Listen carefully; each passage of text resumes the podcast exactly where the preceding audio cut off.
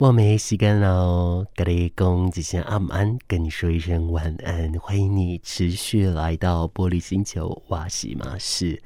这个礼拜大家过得还行吗？过得还开心吗？很快的。九月已经来到了第三个礼拜，而同时这已经过了一半以上了耶。我总是觉得九月啊，又是相比于八月又更快速的一个时间，也不知道为什么体感时间已经越过越快了，我都越来越不习惯了。可是不变的一样是，我还是有这么多的机会可以在空中跟大家来聊聊天哦。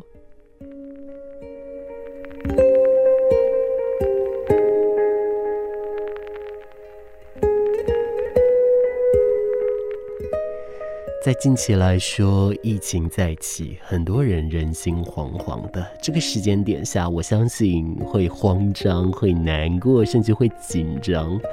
只是多说无益，还是好好的保护好自己，我觉得是比较好的哦。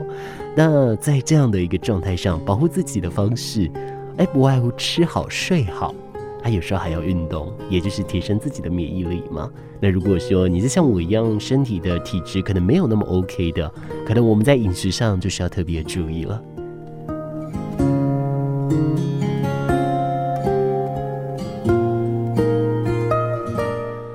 这个时间点还没有睡的话，是准备要上班，还是刚下班，还是准备要去上班，或是等等任何的一些原因？但不管是什么原因，总是要跟你说一声辛苦了，也要跟你说一声工作加油、上课加油、读书加油。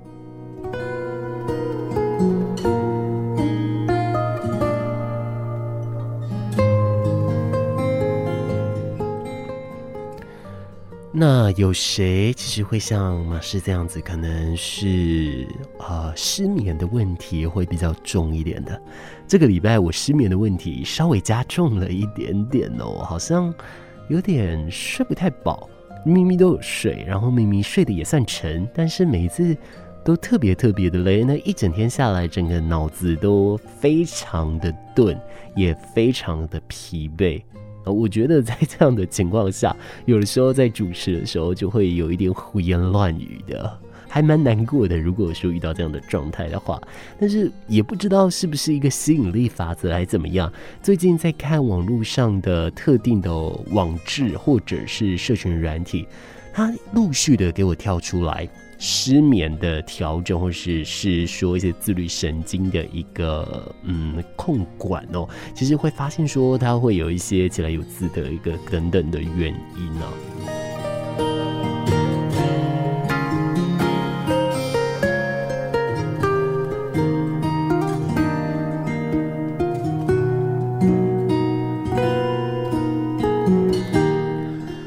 的，原本啊，在上礼拜跟大家说，我想要进行一些实验。我会希望说，每次我如果在探讨与性别相关的特定的，如果说是男性的话，我就会希望说我所有的访宾，然后宣导带和你的歌曲，尽可能都是男生的声音。我想看看的效果怎么样。啊、呃，上一次的音档，我自己觉得效果好像还蛮有趣的，它出现了另一种的平衡感。但到底对你的效果怎么样呢？欢迎你留言跟我分享哦。那在今天的节目呢，原本我想要持续来探讨这相关的事，但我觉得对于呃可能失眠或者是过度焦虑这一些事情，我觉得是今天可能比较需要跟大家来聊的这件事，比较需要跟。大家来做提醒哦，而在这里呀，就会看到说有一个研究，就是说关于自闭症这一件事情，在自闭症这件事情上，呃，到底性别会不会对他来影响呢？然后也有人说，男性比较容易受自闭症的影响，以及受到自闭症的一个病因困扰。可是英国巴斯大学与卡迪夫大学。他们的心理学家研究之后呢，反而发现了女性在自闭症的诊断当中是最常被遗漏的哦。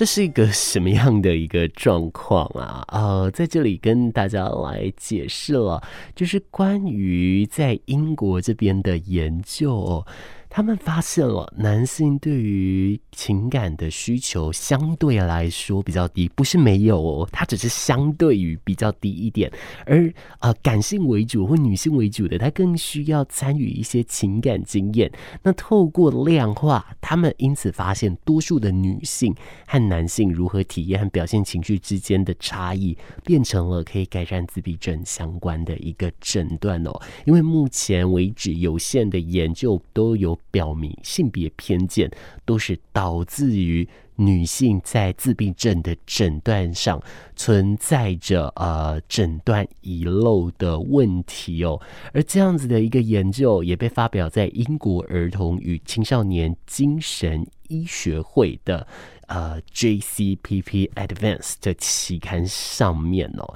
他们也针对了这当中来进行相关的一个探索了。而在这当中，也有一些博士呢，他们认为现在需要进一步的来研究为什么啊，这个情感需求它存在于性别差异，这个到底是？先天上的生理的问题，还是说是社会期望所影响的呢？在这一部分，呃，也都还在进行下一个研究，这个都还不知道哦，只知道说目前有找出这样的一个数据跟这样的一个报道，提供给大家来做参考。但是说起了这个自闭症的一个状态，如果说。本身你自己有轻微的这样的一个病因，或者是你身边的朋友，或者是你的家人。会有这样的一个病症，我想这对于很多人来说会是比较沮丧的。但是这一份沮丧并不是不喜欢或等等，而是因为不了解。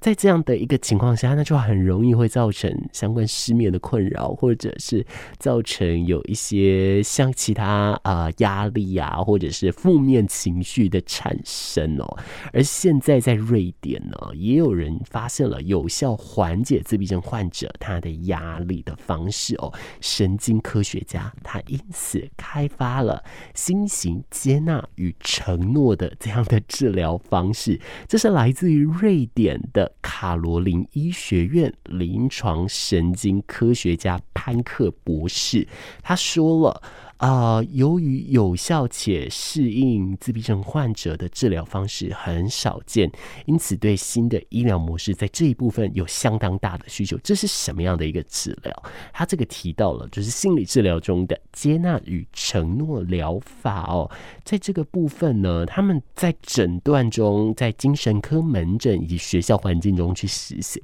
他们发现对患者多数都产生了正面影响啊。我这里用了多数。这两个字其实也就是提醒大家，并不是所有所有人都是在这样的呃大范围底下，还是会有例外。只是说，对于大部分的患者，对于大部分的人来说，这都是一个可以实行的一个方式哦。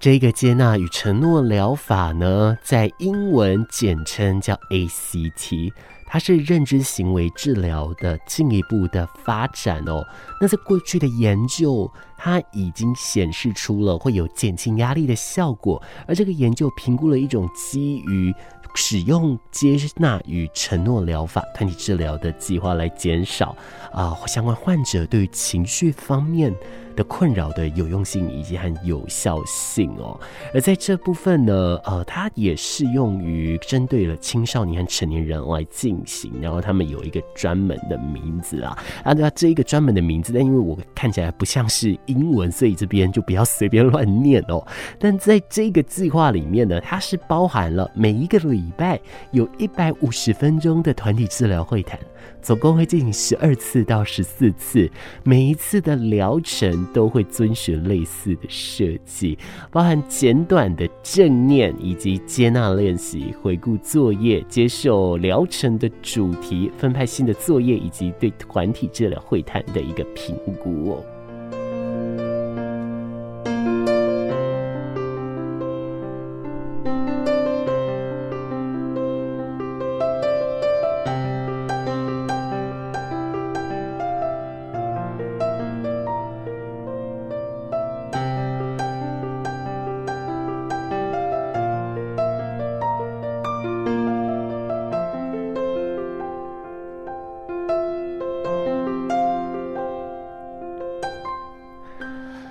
这样的一个效果要怎么样来做呢？它的这个计划，它的效果。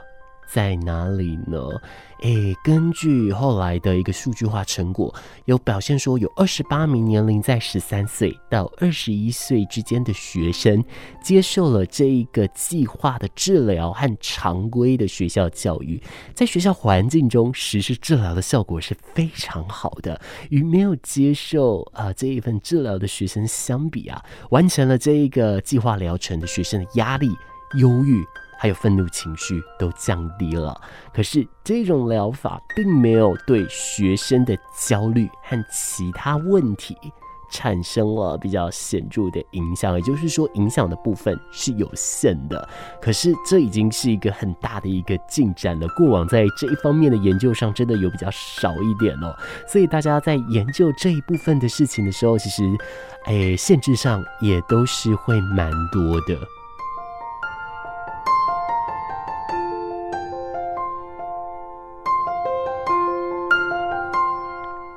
那我相信大家也都有看到新闻了，虽然也不算是新闻了，就是最近因为疫情再起，然后这样的一个说法，或者是这样的一个数据又再再一次被拿出来跟大家来讨论。也就是说，在疫情底下，许多人的忧郁和焦虑是无端上升的，而且是上升就算了，其实有很多人是在家里当快乐黑鼠，但是不愿意去面对相关身心科的一个问题的哦，就会导致说。在治疗上就没有及时，甚至没有办法及早的来接受辅导啊！诶，在这样的一个部分，其实，在瑞典这里啊，在国外哦，它的这一个啊认知行为治疗的方式，它也应用在减少了 COVID nineteen 患者。他的忧郁以及焦虑，甚至借由远端的专业心理介入，对于长期的精神健康照护是非常有帮助的哦。所以这在未来来说，都还是一个很值得去发展的一个方向哦。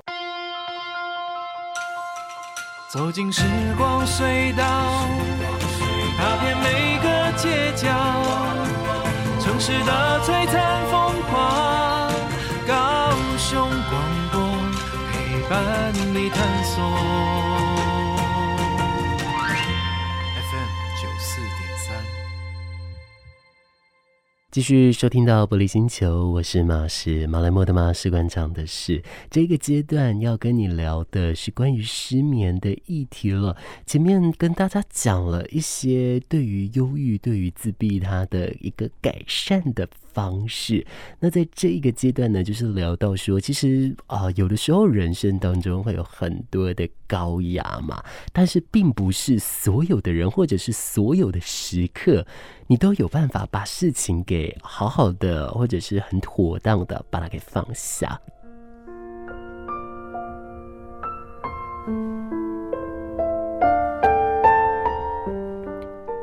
那在这样的一个状态来说，是不是就会造成了失眠或者是压力过大的情况了呢？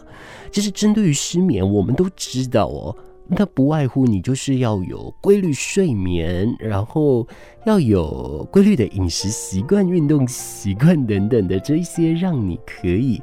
好好的来去做应对。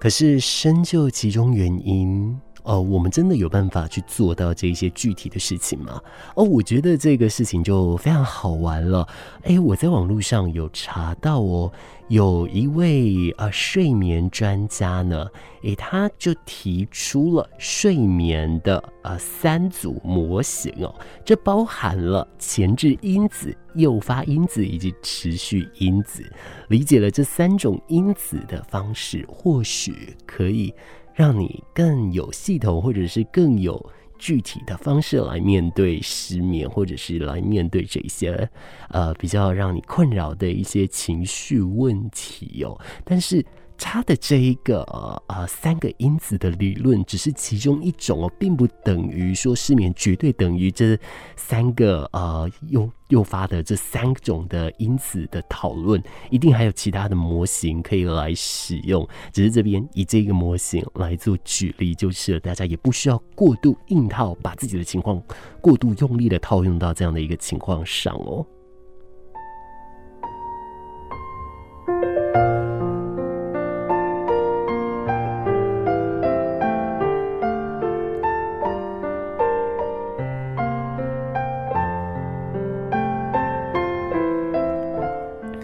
首先是失眠的前置因子，前置因子呢，呃，这个就是包含了，简单来说就是生理上的一个状态了，就是失眠特质，生理上睡眠系统的特质，或者心理和人格特质这一些都会影响。比方说，容易焦虑的人、比较敏感的人，或者是完美主义者，亦或是掌控性比较重的一个特性者哦，他们在前置因子上就很容易在这个地方会有更多的一个琢磨，也就因此会造成一个失眠的状态。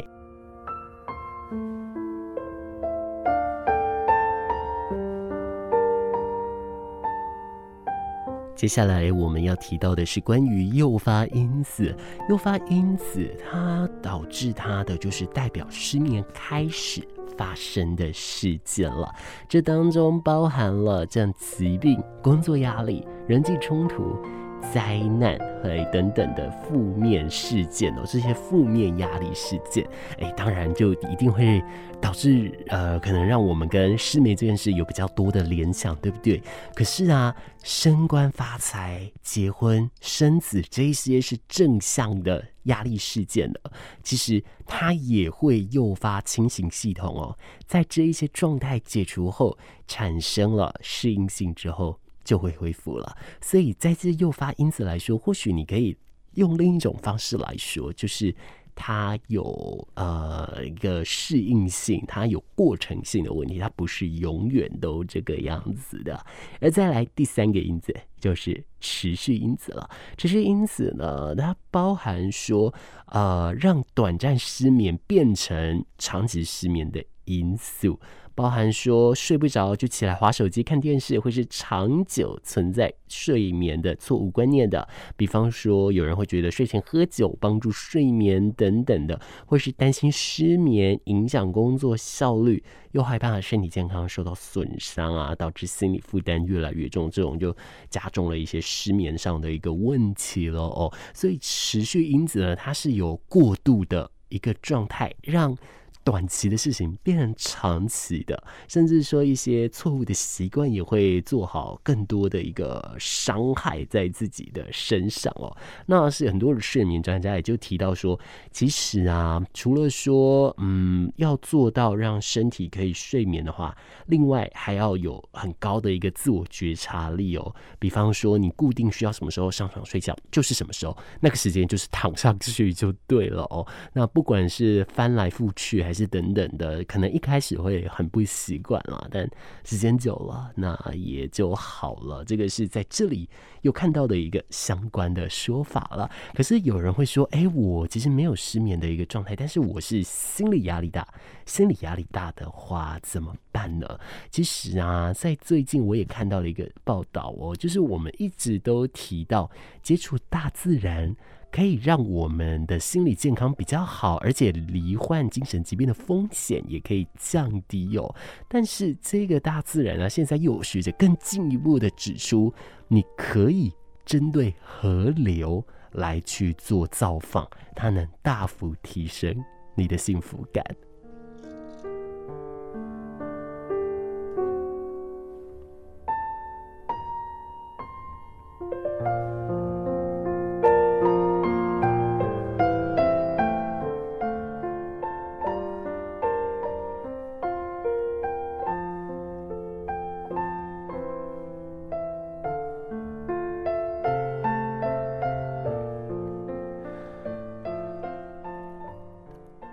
这个研究啊，它他是不是提到说，研究人员区分了两种类型的自然环境，就是绿色空间和蓝色空间。绿色空间当然就是包含着树木、植物或是植被啊的环境，比方森林、公园、花园，甚至是高山。但是呢，蓝色空间的话，就是湖泊、河流、池塘、海洋这一些液体方面的了。那有越来越多的证据都表明，花时间在大自然中与心理健康的益处是有关的。只是有很多的研究啦，他们都只有讲大自然，并没有说呃特定在哪一个空间嘛。那基本上大多数也不会特定来区分啊。而这一的研究的人员他就说，比起啊、花时间在只有绿色空间的人呢的自然环境呢、你待在蓝色空间、绿色空间与野生动物结合的自然环境。幸福感的影响相对更大。其实意思是什么呢？也就是说，不要过度的去挑，就是多接触啦。但是除了碰绿色空间之外，也可以碰一点蓝色空间就是了。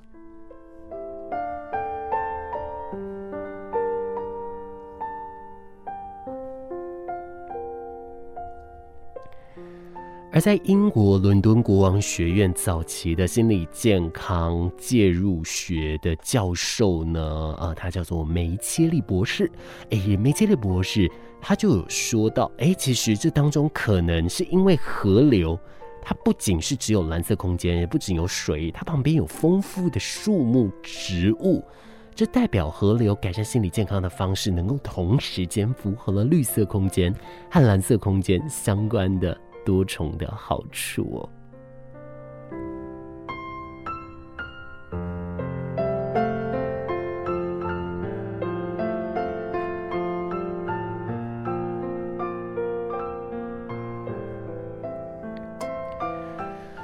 而在这个研究里面呢，研究人员使用了一款啊、手机应用程式，他搜集了啊、好几千份关于参与者他所处的地理位置和心理健康的即时数据来做观察跟量化。在研究发现，他发现了造访河流与心理健康有更大的一个改善是有关的哦，而且他们考虑了年龄、性别、教育。种族、心理健康状态引起的个别差异的时候，他们发现这个好处仍然是存在的。所以啊，他们还特别表达说：“诶，其实接触河流长达二十四小时后，他们的心情就会获得很大的改善。”但是 这一件事情，当然我觉得这是非常好的一件事，毕竟大家可以接触大自然。可是呢，也不要过度哦，因为在特定的时间点去接触呃大自然，可能就不是那么的好了。比方说呃暴雨啊，或者是台风前中后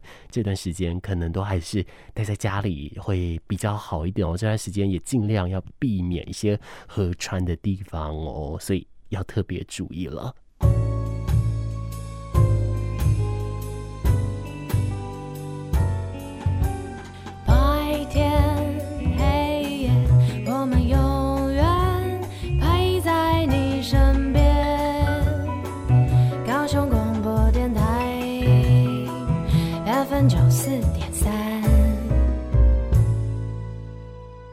该准备跟你说一声再见了，谢谢，这里是玻璃星球。今天一样很感谢大家在空中的陪伴。在节目的一开始的时候，主要就是跟大家来聊了关于说在自闭症上啊、好像。真的在